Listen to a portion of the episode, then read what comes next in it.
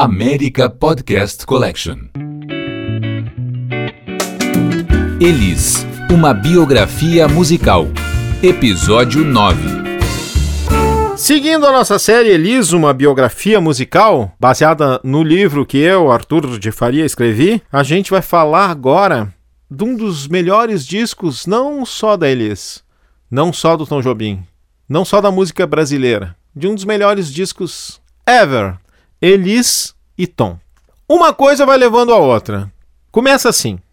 Um produtor jovem, multimídia, bacana, chamado Roberto de Oliveira, irmão do Renato Teixeira, o compositor da, Romaria, que a Elis gravaria com muito sucesso. O Roberto Oliveira tinha criado um negócio lá no comecinho dos anos 70 uh, que chamava Circuito Universitário. Era uma ideia de tirar os shows uh, daquele mundo ou de clubes ou de grandes teatros e levar os shows para os estudantes.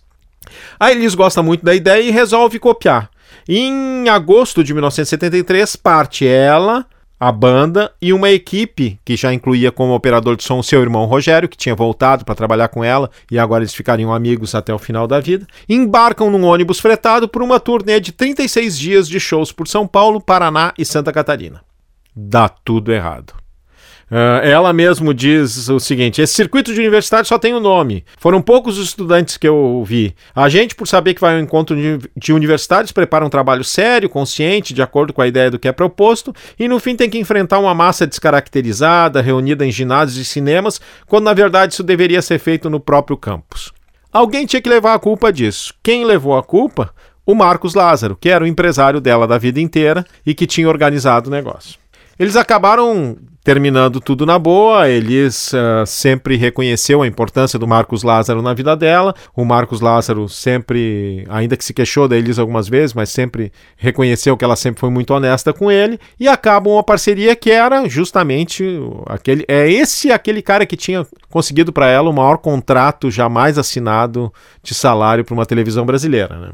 Mas ela estava afim de novas coisas. Como ela já tinha trocado de marido, já tinha trocado de banda, já tinha trocado de diretor musical, faltava trocar de empresário. Quem que ela procura? Justamente o Roberto Oliveira, o cara aquele que então tinha 25 anos e que tinha armado o circuito universitário. A primeira coisa que o Roberto conversa com ela, Diz Elisa, a gente precisa mudar a tua imagem. Não é possível. Assim, ele diz o seguinte, ó.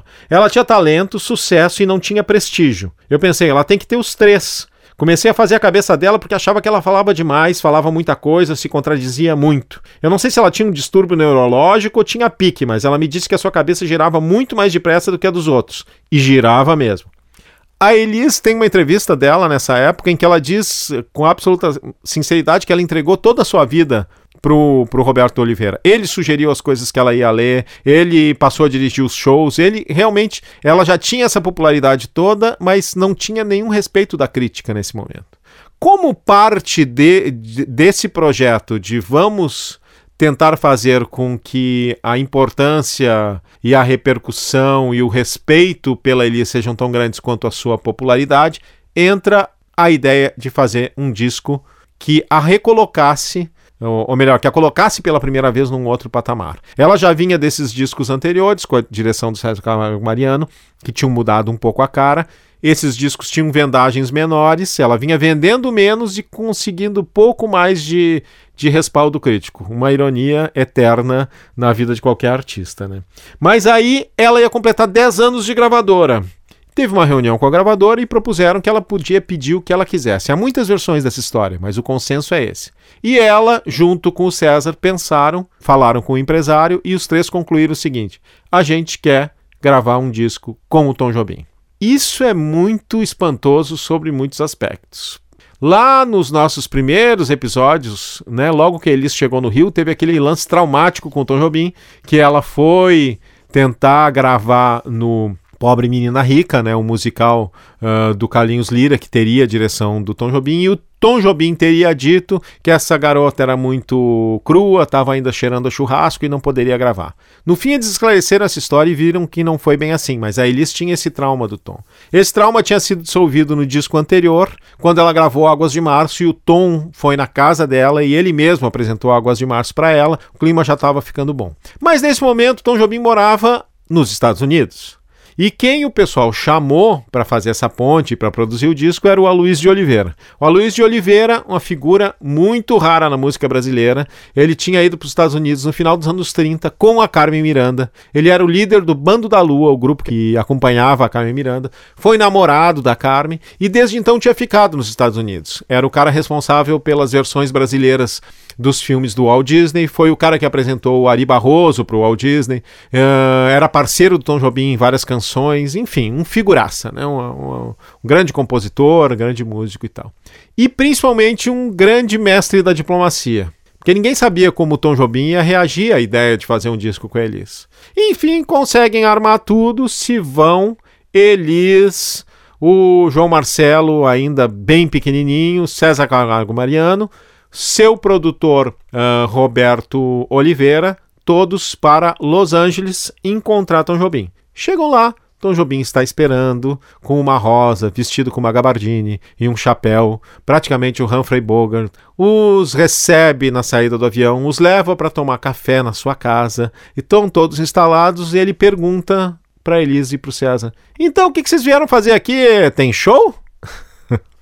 Imaginem a situação. Todo mundo olha para o Aloysio de Oliveira e nesse momento a Elise e o César se dão conta de que o Aloysio não tinha contado para o Tom Jobim que eles iam lá gravar um disco com ele.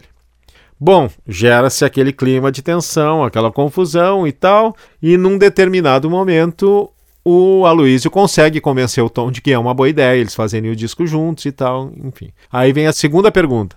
Tom Jobim pergunta: Não, tá bom, acho, acho legal. Quem vai fazer os arranjos? Aí Elias diz: O César. E aí o Tom Jobim surta. Tom Jobim não tinha a menor ideia de quem fosse o César Camargo Mariano. Ele estava morando nos Estados Unidos há muito tempo e começa assintosamente a ligar para os grandes arranjadores americanos que tinham trabalhado nos discos da bossa nova gravados nos Estados Unidos. Os mesmos arranjadores que eram arranjadores, por exemplo, do Frank Sinatra. E ali, na frente do César, que não sabia mais o que fazer de constrangimento. Aí eles roía as unhas desesperadamente e o Tom Jobim ligava para um por um dos grandes arranjadores. O acaso conspirou e todos os quatro ou cinco que ele tentou não estavam disponíveis naquele momento. Era já final da tarde de um café da manhã que tinha começado ainda de manhã, quando finalmente eles conseguem ir pro hotel e tinha se negociado que então iam realmente fazer o disco e o César ganhou uma carta uh, branca uh, do Tom Jobim para fazer os arranjos. Não era uma carta branca. Nos próximos dias, a impressão que os dois têm é que ninguém dormiu nunca, porque o, o Jobim ligava o tempo todo pro César perguntando: Escuta, César, em que compasso tu tá do arranjo? Ele dizia: Tom, eu recém comecei a música. Não, não. Daí liga... eu ligo daqui a pouco. Duas horas depois ligava. César, uh, o que, que você tá fazendo ali naquele trecho e tal? Foi um inferno. Mas deu certo. Conseguiram terminar os arranjos e foram pro estúdio gravar. Quando chegaram para gravar, gravaram no primeiro dia, tudo certo. Gravaram a parte mais camerística. A Elis, que nunca foi uma grande fã da bossa nova, escolheu muitas canções do Tom Jobim que eram de antes da bossa nova ou coisas de depois da bossa nova, como a própria Águas de Março, que não tem praticamente nada de bossa nova. E eles conseguiram gravar essa primeira sessão, tudo certo, piano, orquestra de cordas, sopros e tal. Na próxima sessão seria já com baixo, bateria, piano. Aí chegam os músicos da Elis do Rio de Janeiro. E aí tem muitas versões para essa história. Muitos contam que o Tom Jobim surtou, dizendo: Mas como vocês vão trazer músicos do Rio de Janeiro quando aqui estão os melhores músicos do mundo? Essa história para mim não faz muito sentido, porque nos discos americanos do Jobim sempre tem músicos brasileiros, né? Tocando baixo, bateria, principalmente bateria, percussão, porque esse swing da música brasileira que hoje alguns americanos conseguem reproduzir bem e tal, naquele momento ainda não era muito claro, ainda não era muito reproduzível por um músico americano, por melhor que ele fosse. Fazia todo sentido trazer músicos do Brasil para gravar guitarra, baixo, bateria, como era no caso. Outra tese, e aí várias pessoas confirmam que isso sim incomodou muito o Jobim, é que era guitarra elétrica, baixo elétrico e piano elétrico. Isso ele achou o fim da picada. No meio disso, a Elis ligava pro Menescal e dizia: Menescal, isso aqui vai ficar uma merda. O Tom Jobim não gosta de nada. Vai ficar um disco chato de bossa nova, uma caretice. Aí no outro dia ligava e dizia: Ah, não, até que o clima tá legal. Enfim, não foi nada fácil. Mas no momento em que entravam em estúdio, ligavam, a, o, apertavam o REC e o negócio começava a rolar, tinha maravilhas como essa que a gente vai ouvir agora, uma das melhores músicas de todos os tempos na sua melhor gravação. Águas de Março. É pau, é pedra, é o fim do caminho, é o resto de toco, é um pouco sozinho, é um caco de vidro, é a vida, é o sol, é a noite, é a morte, é o laço, é o anzol, é peroba do campo, é o nó da madeira, é o matita pereira, é madeira de vento, é um mistério profundo, é o queira ou não queira, é o vento ventando, é o fim da ladeira, é a viga, é o vão, festa da comida. É a chuva chovendo, é conversa ribeira das águas de março, é o fim da canseira, É o pé, é o chão, é a mastradeira, passarinho na mão, pedra de atiradeira, é uma ave no céu, é uma ave no chão, é um regato, é uma fonte, é um pedaço de pão, é caminho, no rosto desgosto, é um pouco sozinho, é um estrepe, é um prego, é uma é ponta, um ponto, é um pingo, pingando, é uma conta, é um conto, é um peixe, é um gesto, é uma prata brilhando, é a luz da manhã, é o tijolo chegando, é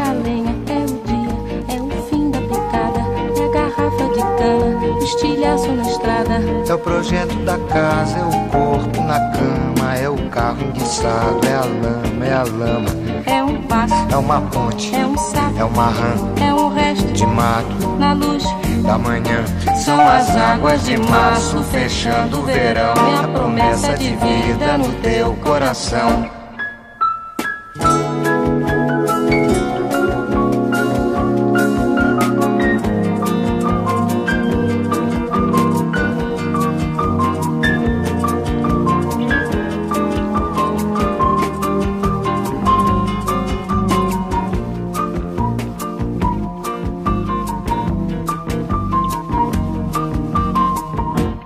Cobra, é um pau, É João, é José.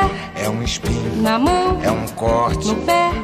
São as águas de março fechando o verão. É a promessa de vida no teu coração. é pau, É pedra é o fim, do caminho. é um resto, de topo, é um pouco, sozinho. É um passo, é uma ponte. é um sapo, é uma rã, É um belo horizonte. é uma febre terçã, São as águas de março fechando o verão. É a promessa de vida no teu coração. Pau, pedra,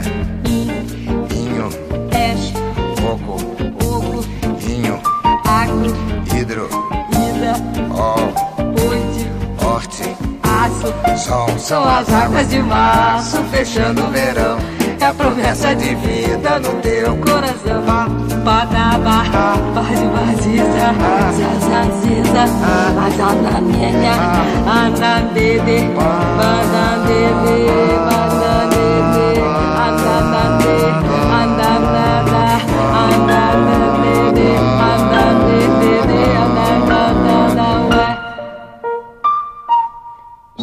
Bom, a gente ouviu aí Águas de Março com a Elis, o Tom, na gravação desse disco, eh, Elis e Tom, e que é, segundo um dos críticos mais respeitados da história da música, um crítico basicamente jazz, o Leonard Fader, uma das dez gravações eh, do mundo na década de 70, né? E esse disco realmente recolocou a Elis num outro patamar. Quando saiu, ficou todo mundo, poxa, Tom Jobim é a coisa mais sofisticada que tem no Brasil gravou um disco junto com a Elis. E o fato é que naquele momento o Tom também estava esquecido pelo público brasileiro. Quando eles fizeram os shows de lançamento no Brasil, fazia 10 anos que o Tom Jobim não se apresentava no Brasil. A gente estava em 1974, ele tinha tocado pela última vez no Brasil em 1964. Foi importante o disco não só para Elis, quanto para o Tom para colocar ela num novo patamar de respeito da crítica e para recolocar o Tom Jobim como um artista brasileiro no seu país, o Brasil, onde ele estava esquecido, visto como um cara que tinha ido, tinha tido uma importância nos anos 60, mas depois tinha ido embora para os Estados Unidos. O mais bonitinho foi quando terminaram as gravações, que ninguém sabe exatamente quantos dias duraram, né? Alguns dizem que dois ou três dias, outros dizem que 15 dias. Ah, e aí o Tom Jobim foi levar eles no aeroporto e meio que se desculpando, diz o seguinte: Sabe o que, que é, Mariana? Ele só chamava o César Camargo Mariano de Mariano. É que enquanto eu tomo banho de banheira, vocês tomam um banho de chuveiro. Você me entende? Aquela mesma água morna, a minha sujeira na água. E vocês estão acostumados a sempre ter água nova caindo na cabeça. Esse era o Tom Jobim. Elis, 29 anos de idade, finalmente uma cantora de prestígio.